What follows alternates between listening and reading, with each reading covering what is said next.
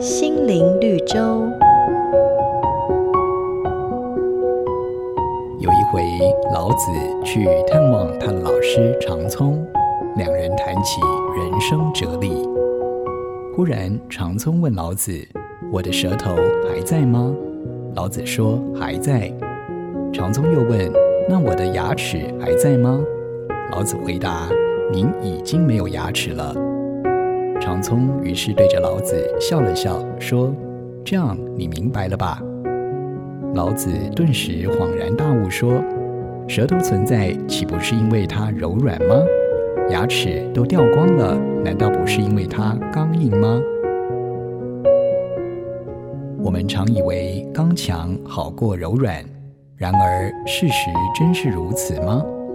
看似柔弱的小草，却能抵挡强风的吹袭；而温顺的水，更能够切割出雄伟的高山峭壁。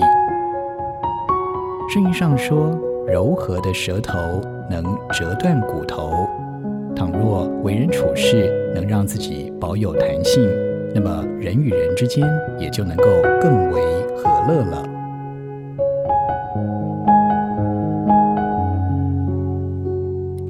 每个打动人心的故事，都是驱使我们改变、让我们成长的力量。